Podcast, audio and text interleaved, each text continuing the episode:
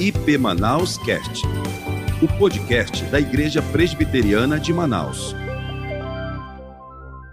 Eu quero agradecer aos irmãos e convidá-los a abrir em Apocalipse, capítulo 2, versos de 18 a 29. Apocalipse, capítulo 2, versos 18 a 29. A igreja tem estudado as sete igrejas e nós vamos dar continuidade a essa sequência. Encontraram Apocalipse 2, 18 ao 29? Então eu vou fazer a leitura. Ao anjo da igreja em Tiatira escreve: Estas coisas diz o Filho de Deus, que tem os olhos como chama de fogo e os pés semelhante ao bronze polido. Conheço as tuas obras, o teu amor, a tua fé, o teu serviço, a tua perseverança e as tuas últimas obras mais numerosas do que as primeiras. Tenho, porém, contra ti o tolerares que essa mulher, Jezabel, que a si mesma se declara profetiza, não somente ensine, mas ainda seduza os meus servos a praticarem a prostituição e a comerem coisas sacrificadas aos ídolos. Dê-lhe tempo para que se arrependesse. Ela, todavia, não se arrependeu-se da sua prostituição. Eis que a prosto de cama, bem como em grande tribulação os que com ela adulteram, caso não se arrependam das obras que ela incita. Matarei os seus filhos e todas as igrejas conhecerão que eu sou aquele que sonda mentes e corações, e vos darei a cada um segundo as vossas obras. Digo, todavia, a vós outros, os demais de Tiatira, a tantos quantos não têm essa doutrina e que não conheceram, como eles dizem, as coisas profundas de Satanás, outra carga não jogarei sobre vós. Tão somente conservai o que tendes até que eu venha. Ao vencedor que guardar até o fim as minhas obras, eu lhes darei autoridade sobre as nações, e com cetro de ferro as regerá e as reduzirá a pedaços como se fossem objetos de barro. Assim como o Pai, assim também eu recebi de meu Pai, dar-lhe-ei a estrela da manhã. Quem tem ouvidos, ouça o que o Espírito diz às igrejas. Vamos orar.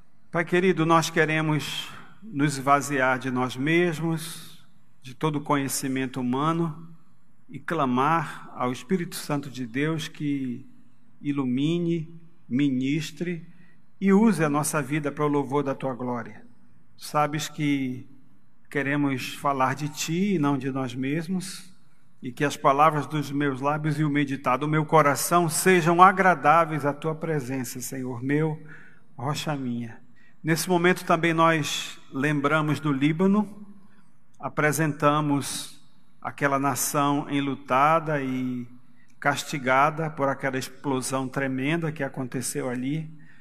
Tem misericórdia daquela nação, dos feridos, dos que perderam casas, parentes e tudo mais. Visita-os, Senhor. Abençoa e conduze-os ao conhecimento da verdade em Cristo Jesus. É no nome dele que nós oramos. Amém. Quando nós embarcamos para estudar o livro do Apocalipse, nós nos sentimos num universo diferente, embarcamos num mundo diferente. Parece até que a gente vai para uma nova era, para um novo lugar, para um novo tempo. Isso porque nós vivemos num mundo moderno e muito daquilo que João escreve não é do nosso contexto, não é do nosso conhecimento, não é? E eu tinha um professor no seminário que ele dizia o seguinte: olha, o Apocalipse é o Senhor Deus respondendo um anelo de João que estava exilado numa ilha, solitário, deserto, por causa da sua fé, e João desejava muito ver o céu. E aí o Senhor Deus concedeu a ele da seguinte maneira: ele abriu uma fresta, ele fez um buraquinho e João olhava por ali e tudo que ele pôde ver, ou o pouco que ele pôde ver, ele escreveu, ele anotou.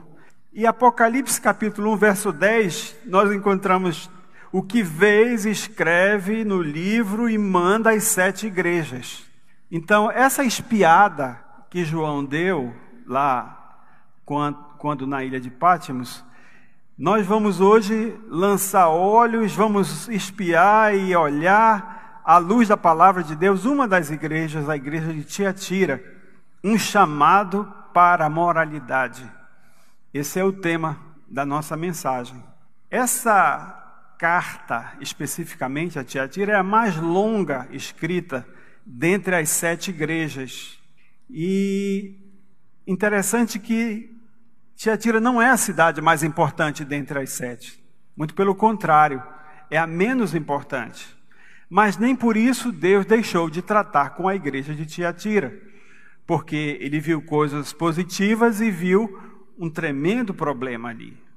Tiatira era uma cidade que hoje está na Turquia e que estava próximo a dois rios, Hermos e Caico. Ela não tinha importância no sentido comercial, como as outras, e também no sentido de religiosidade, mas ela estava no caminho de quem ia para Pérgamo, que era a grande cidade e também quem passava para Sardes e, e Filadélfia tinha que passar por ali. E portanto, ela estava no meio, na passagem, e significava que se houvesse alguma invasão ou tentativa de invasão, quem primeiro ia pegar a onda de frente era Tiatira. E depois de passar dessa onda, Pérgamo e as outras cidades já estariam armadas e preparadas para enfrentar o inimigo e irem à peleja e irem até aquela batalha. Então, se houvesse um ataque repentino, Tiatira era o primeiro a estar na frente de batalha. Tá? No sentido religioso, não era especial. Havia um grande templo, que era a Apolo, mas os soldados que morriam em batalha se transformavam em deuses. E eles criavam esses cultos criavam moedas e criavam templos para aqueles soldados, e cada pessoa não cristã tinha em casa um altarzinho, tal como a gente consegue ver ainda em algumas casas aqui no Brasil, em Manaus, no interior. Tem aquele altarzinho onde se acende vela para aquele, santo para aquela outra, e ali se faz uma adoração. A cidade chama-se hoje Akizar na Turquia. Lídia, a primeira convertida do apóstolo Paulo, da mensagem que Paulo pregou na Europa, era de Tiatira. Era uma vendedora de púrpura, púrpura. Mas qual era o perigo que estava ameaçando aquela igreja? Lá funcionava centros comerciais. Havia tecido, Lígia trabalhava com isso. Havia escavações onde se procuravam rochas e tudo mais havia vários tipos de profissão e eles resolveram então criar grêmios ou sindicatos ou cartéis dentro daquela cidade. Preste atenção para que você possa entender. Então, todo comerciante, todo operário, todo obreiro, ele devia, deveria se inscrever e participar desses sindicatos porque ali eles estabeleciam o preço, ali eles faziam é, os planos de avanço comercial, e então, se você virasse para os, os plantadores de qualquer tipo de fruta, tinham sindicato. Os que tinham lã tinham seu sindicato. Aqueles que tinham tintura e pintavam as lãs tinham também o seu sindicato. Mas sabe o que acontecia? Esses sindicatos, eles faziam com que sempre houvessem celebrações. E essas celebrações eram sempre banquetes ou festas. E todos eram convocados habitualmente para dentro de um templo pagão para agradecer aquele Deus pela colheita, pela venda, porque vendemos muito, vendemos acima do limite, então vamos celebrar e aí, como é que fica o cristão diante de uma situação como essa?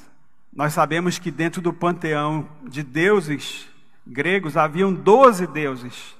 E um deles tinha um panteão, tinha o seu templo lá, que era Apolo, o deus do sol. Então, o que fazer quando alguém diz para você: não, você tem que ir para a festa, você tem que estar lá conosco para celebrar a colheita. Você é padeiro, então vamos agradecer a Apolo, porque mandou o sol e nós tivemos o trigo e nós tivemos muito pão e muito trigo para vender. E aí, como é que fica? Esses banquetes ou essas celebrações, ela tinha também outro viés, um outro nuance. Comia-se, bebia-se e diante de muita bebedeira, dava vazão à sensualidade, à traição, ao sexo fora de casamento, do casamento. E pode um cristão estar nesse meio, participando de uma e de outra, e se misturando o sagrado com o profano, adorando a Deus no domingo e na sexta e no sábado está praticando coisas que desagradam o Senhor. Esse era o problema de Tiatira. Aquela igreja não sofria ameaça nenhuma, não sofria perseguição nenhuma. Todos eles tinham liberdade de cultuar o Senhor. E não tinha problema. O exército romano não ia botar a espada na, no, pescoço de alguém, se alguém louvasse a Deus e fosse para os cultos. Não havia perigo de perseguição. O perigo e o problema estava dentro da igreja. Se constituía dentro da igreja. Quando o cristão, por sua vez, se deixava levar e era tragado por esses interesses de obter o seu dinheiro de ter prestígio ou adorar a Deus, não é? E adiante disso, você abriria mão de prosperar? Você se manteria uma consciência pura, indo à igreja e fazendo coisas que entristecem o Senhor lá fora? Será que isso só acontece com Tiatira? Aqueles que participam da festa do boi, declaram amor pelo azul, pelo vermelho, estão negando o Senhor.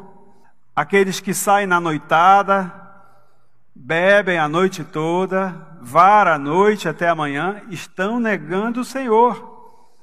Aqueles que cantam músicas desses famosos aí, como Anitta, Paulo Vilar e tantos outros, e se requebram, estão negando o Senhor, estão fazendo a vontade do inimigo.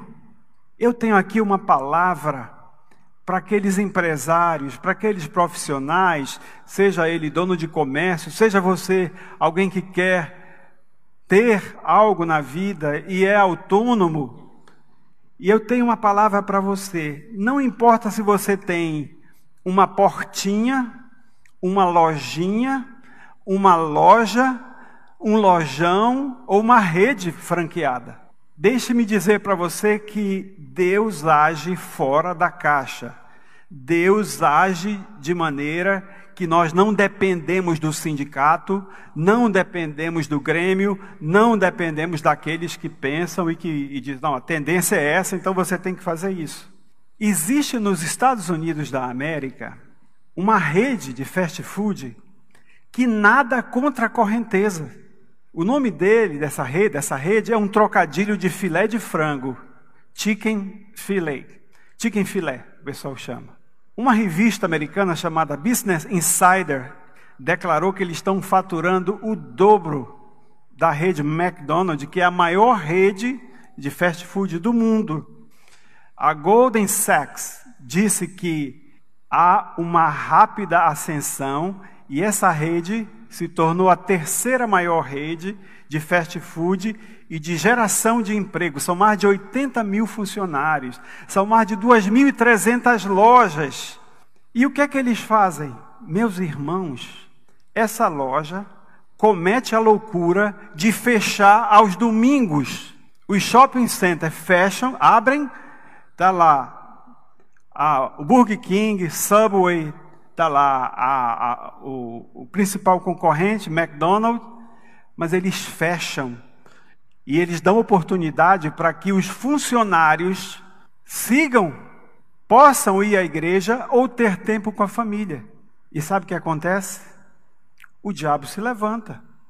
Em 2012 e 2014, por causa de uma declaração do executivo dessa rede, que é um cristão, começou então uma perseguição, um boicote, uma cruzada contra o chicken filé. Então, as comunidades LGBTQIA e alguns liberais disseram: vamos fazer um boicote a essa rede para que eles quebrem. E sabe o que é que o executivo disse? Nós apoiamos a família, a definição bíblica de unidade familiar.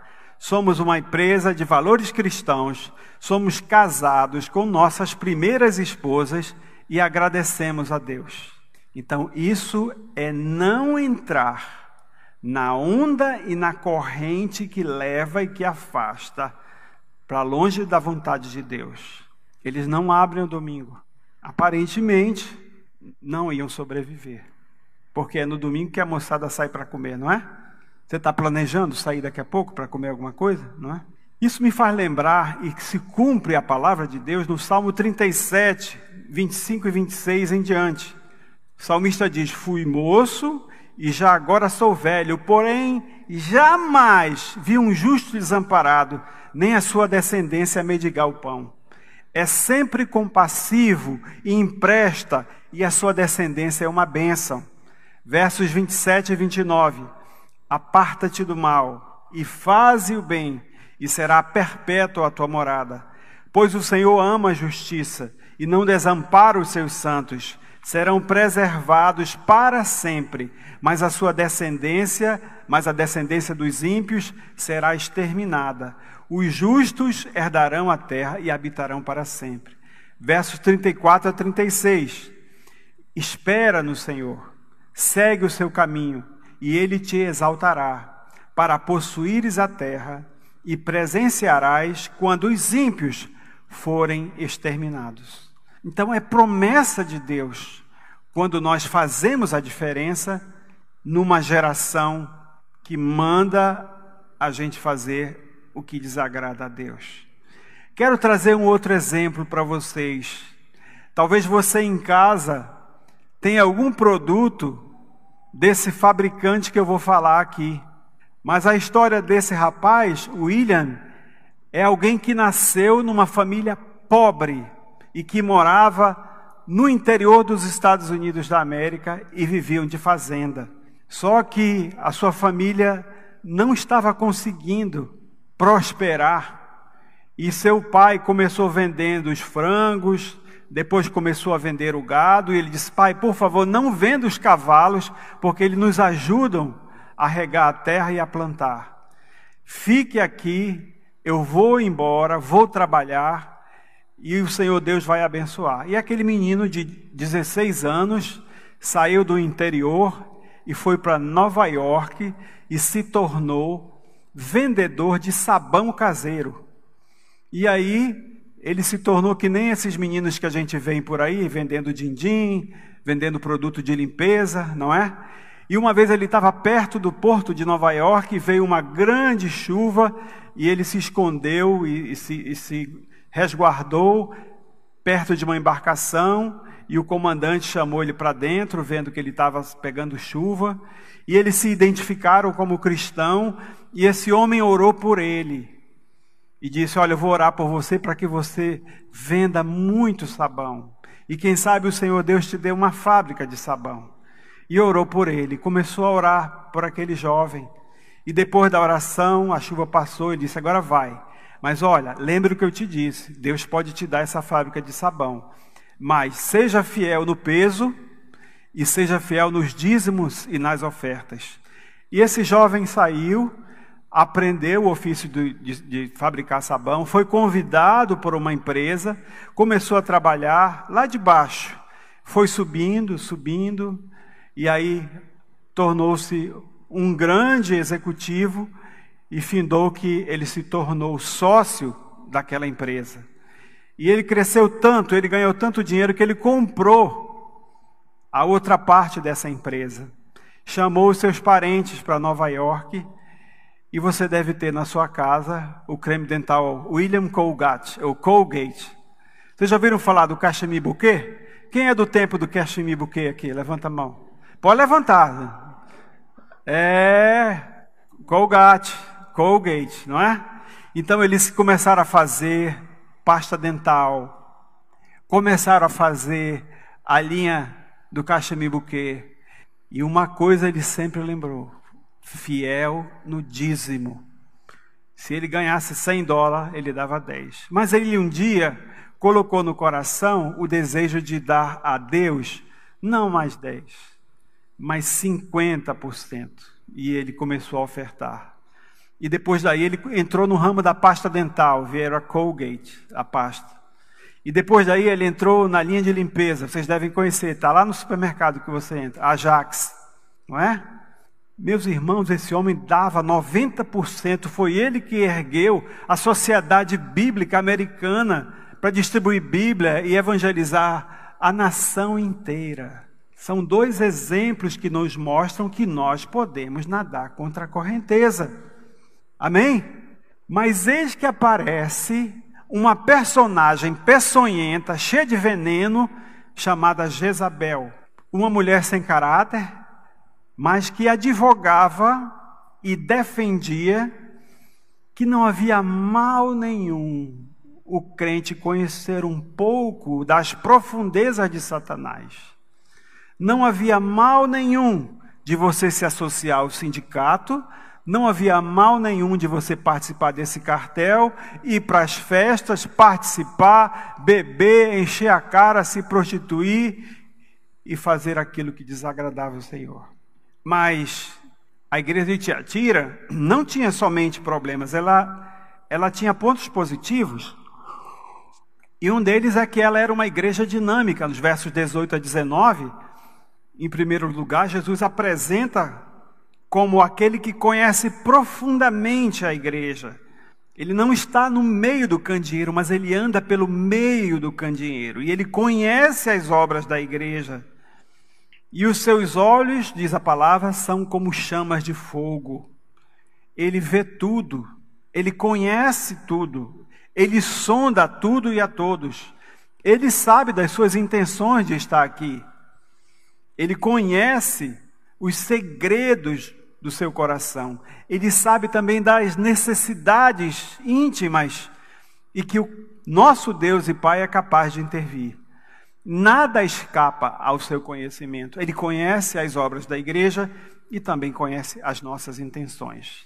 Então, Cristo se apresenta assim, e vê que existem algumas práticas dentro da igreja, vê que na igreja de Tiatira existiam crentes fiéis e vê também que existiam crentes infiéis. Então, eu diria que existiam três tipos de crentes aqui na igreja de Tiratira. Primeiro, eram aqueles que eram fiéis, estavam fazendo a obra do Senhor, que não estavam se envolvendo, não estavam se contaminando e seguindo a vontade de Deus. Mas havia também uma outra linha, aqueles que toleravam o pecado. Não confrontavam, não diziam nada, emudeciam e toleravam o pecado. Mas existia também um terceiro grupo, que era o grupo que cometia e que praticava mesmo o pecado. Então, a igreja estava em perigo. E Jesus sabia distinguir quem era quem. Dentro daquela igreja haviam salvos, dentro daquela igreja haviam perdidos, dentro daquela igreja havia o joio e havia o trigo, haviam frutas boas e frutas que estavam apodrecidas. E nós encontramos aqui que Jesus reconhece e elogia as marcas positivas daquela igreja. São os versos, o verso 19 ela era operosa, ela trabalhava, tinha agenda cheia, muitas frentes de trabalho, era uma igreja marcada pelo amor. O que faltava em Éfeso se encontrava em Tiatira. Éfeso era marcada por falta de amor. Era uma igreja que tinha fé, que confiava no Senhor, que passava por provas, se mantinha fiel e estava em crescente progresso. E as suas obras eram mais numerosas do que a primeira. Se eles começaram com um ponto de pregação, não era mais um ponto, eram três, eram quatro, eram cinco, eram seis, eram dez. Eles estavam numerosos e fazendo com que a palavra de Deus crescesse velozmente. A fé que agrada o Senhor é uma fé ativa e que se manifesta em obras. Então, nós, como servos de Deus, devemos trabalhar e sermos abundantes na obra do Senhor e não cruzarmos os nossos braços. John Stott, em seu livro A Mensagem do Apocalipse, ele diz: Tiatira não apenas rivalizava com Éfeso nas atividades do serviço cristão, como também demonstrou o amor que faltava em Éfeso. Preservou a fé que estava em perigo em Pérgamo e compartilhava com Esmirna a virtude da resistência, resistência paciente contra a tribulação. Chegamos no segundo momento. Era uma igreja tolerante com o pecado. Nós encontramos alguém no seio da igreja, arrolado no hall de membros da igreja, que Jesus identifica com quanto a igreja estivesse crescendo, com quanto a igreja estivesse avançando, Satanás estava procurando corromper de dentro. Ele não estava atacando por fora, ele não estava mandando perseguição, ele não ameaçou ninguém que ia ser passado a fio de espada, mas o problema estava dentro da igreja. E essa falsa profetisa botava pressão em cima da moçada, e ela devia também subir no púlpito e dizer: Olha, participem do sindicato. Se vocês querem prosperar, se vocês querem ter lucro, se vocês querem ter uma boa quantia no banco, participem do cartel, do sindicato. Não há problema nenhum nisso. Não há nenhum problema, porque senão vocês vão estar dando um tiro no pé, vocês vão falir, vocês não vão ter isso, não vão ter aquilo. E Isabel agia assim. Levava as pessoas a sair da vontade de Deus, do caminho de Deus. Pregava que os pecados da carne podiam ser tolerados, não há problema nenhum.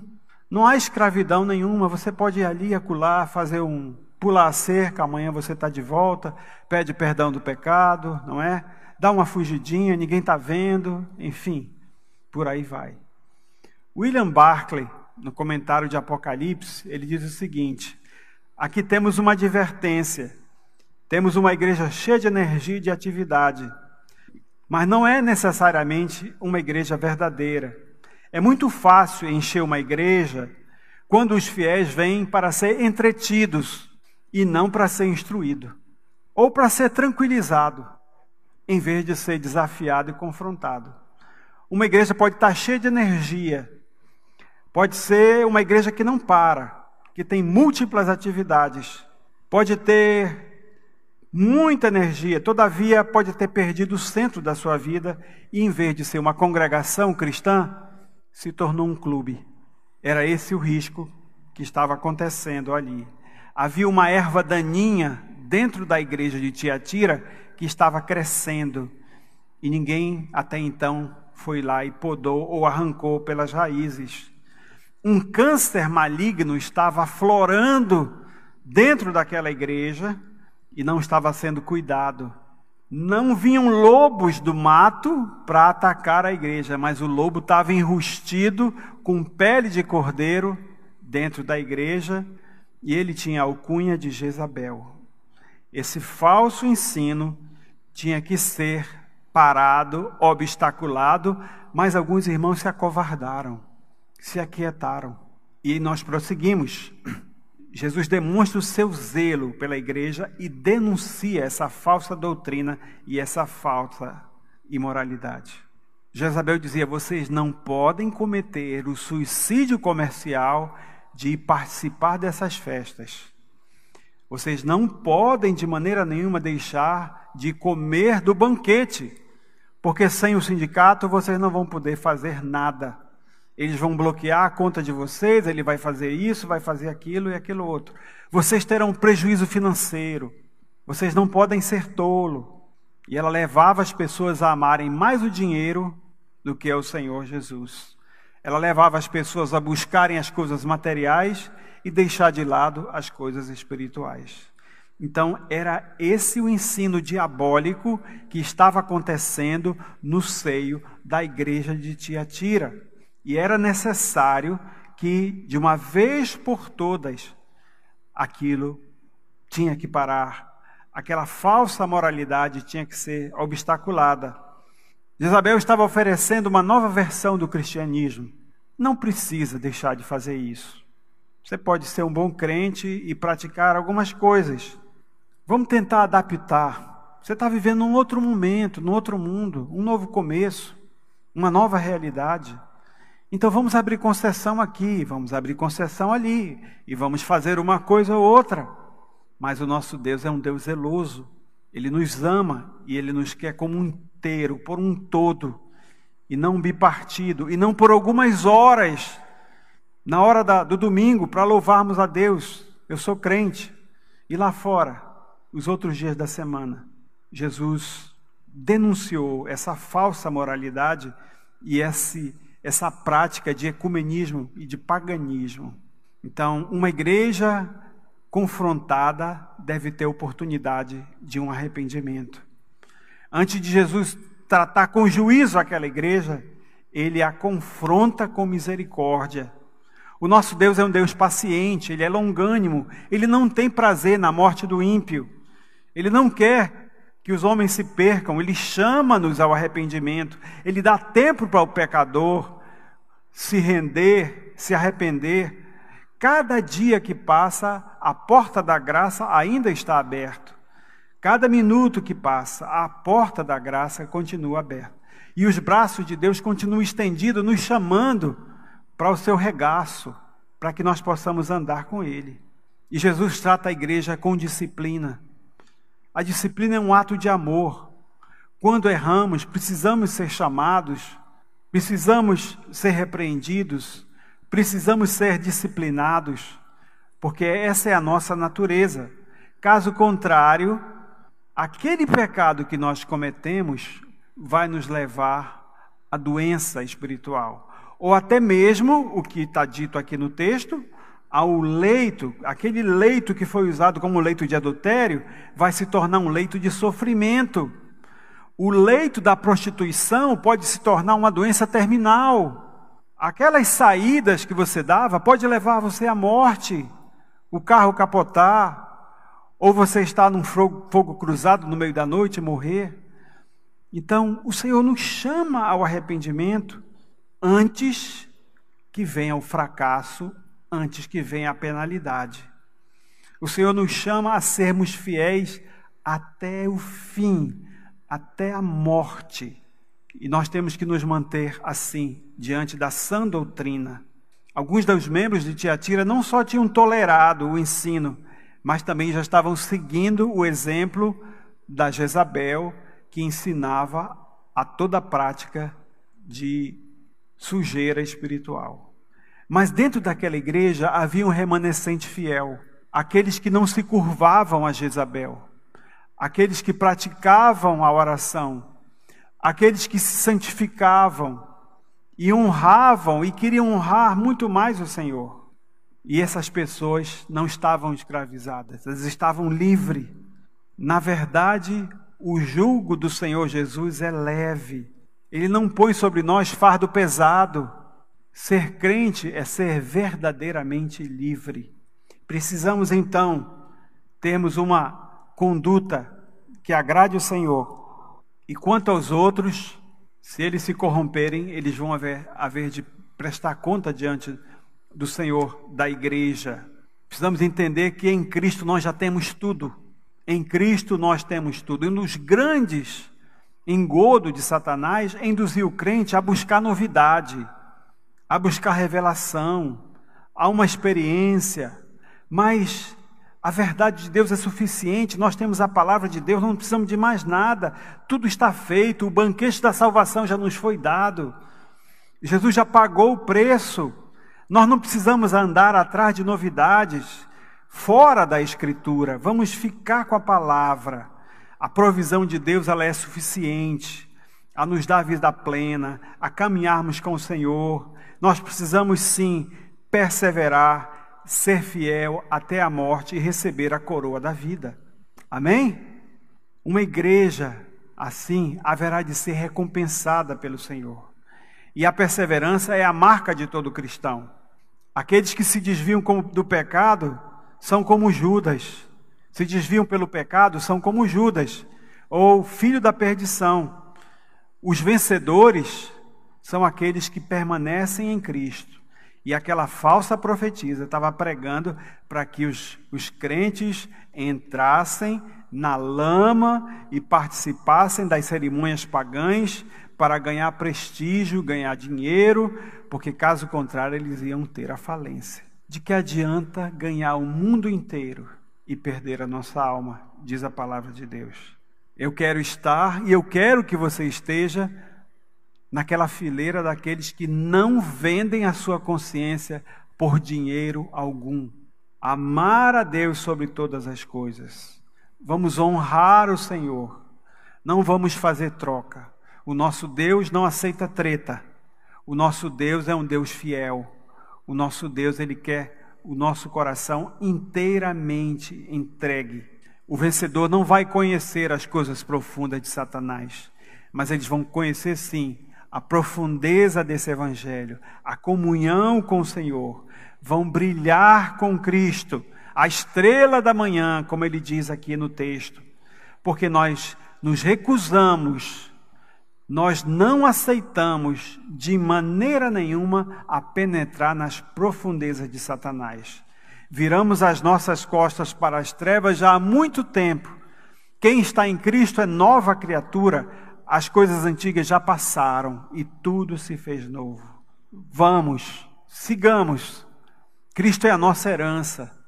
Nós já temos tudo dado por Ele. E que o nosso prazer seja se deleitar na Sua vontade, dia a dia. E vamos fugir de todo e qualquer vento de doutrina. Se alguém vier ensinar a você algo que não se coaduna com a palavra de Deus, seja ele missionário, pastor, profetiza, apóstolo, arcanjo do céu, a Bíblia diz que ele é anátema, maldito. Fique com a palavra, fiquemos com a palavra do Senhor. Vamos orar. Senhor Deus, nosso Pai, nós queremos te louvar pela tua santa palavra. Nós pedimos, Deus, que tu tenha nos alimentado, fortalecido para resistir contra os embates do inferno, contra todo levante da carne, contra aqueles que se levantam contra o conhecimento de Deus. Obrigado, Senhor, por estarmos aqui de volta à tua casa. Obrigado pelos meus irmãos. E eu te peço, ó Espírito de Deus, que tu visite a cada um deles. Tu és aquele que tudo sonda, tudo vê, sabe das intenções, sabe das necessidades e eu te peço, Senhor, que tu os abençoe ricamente. Aplica o nosso coração à tua palavra. Em nome e por amor de Jesus. Amém. Convido o pastor Wellington para a ministração da bênção apostólica. Senhor Deus, levantamos nossas mãos diante do Senhor em ações de graças. Graças te damos, porque até aqui o Senhor tem nos sustentado. O Senhor é a nossa bandeira à nossa direita, como vimos no Salmo 121, como lemos. Entendemos que o Senhor é conosco, com a sua igreja, e sabemos, Senhor, que o teu povo que se chama pelo teu nome, esse povo está marcado com o sangue do Senhor. E nós nos levantamos diante de Ti para adorar, glorificar o Teu santo nome. E que a graça do nosso Senhor e Salvador Jesus Cristo o amor de Deus, o nosso Pai, e as consolações do Espírito Santo de Deus, seja sobre todos nós que aqui estamos, os que estão em casa e espalhados em toda a terra, agora e sempre.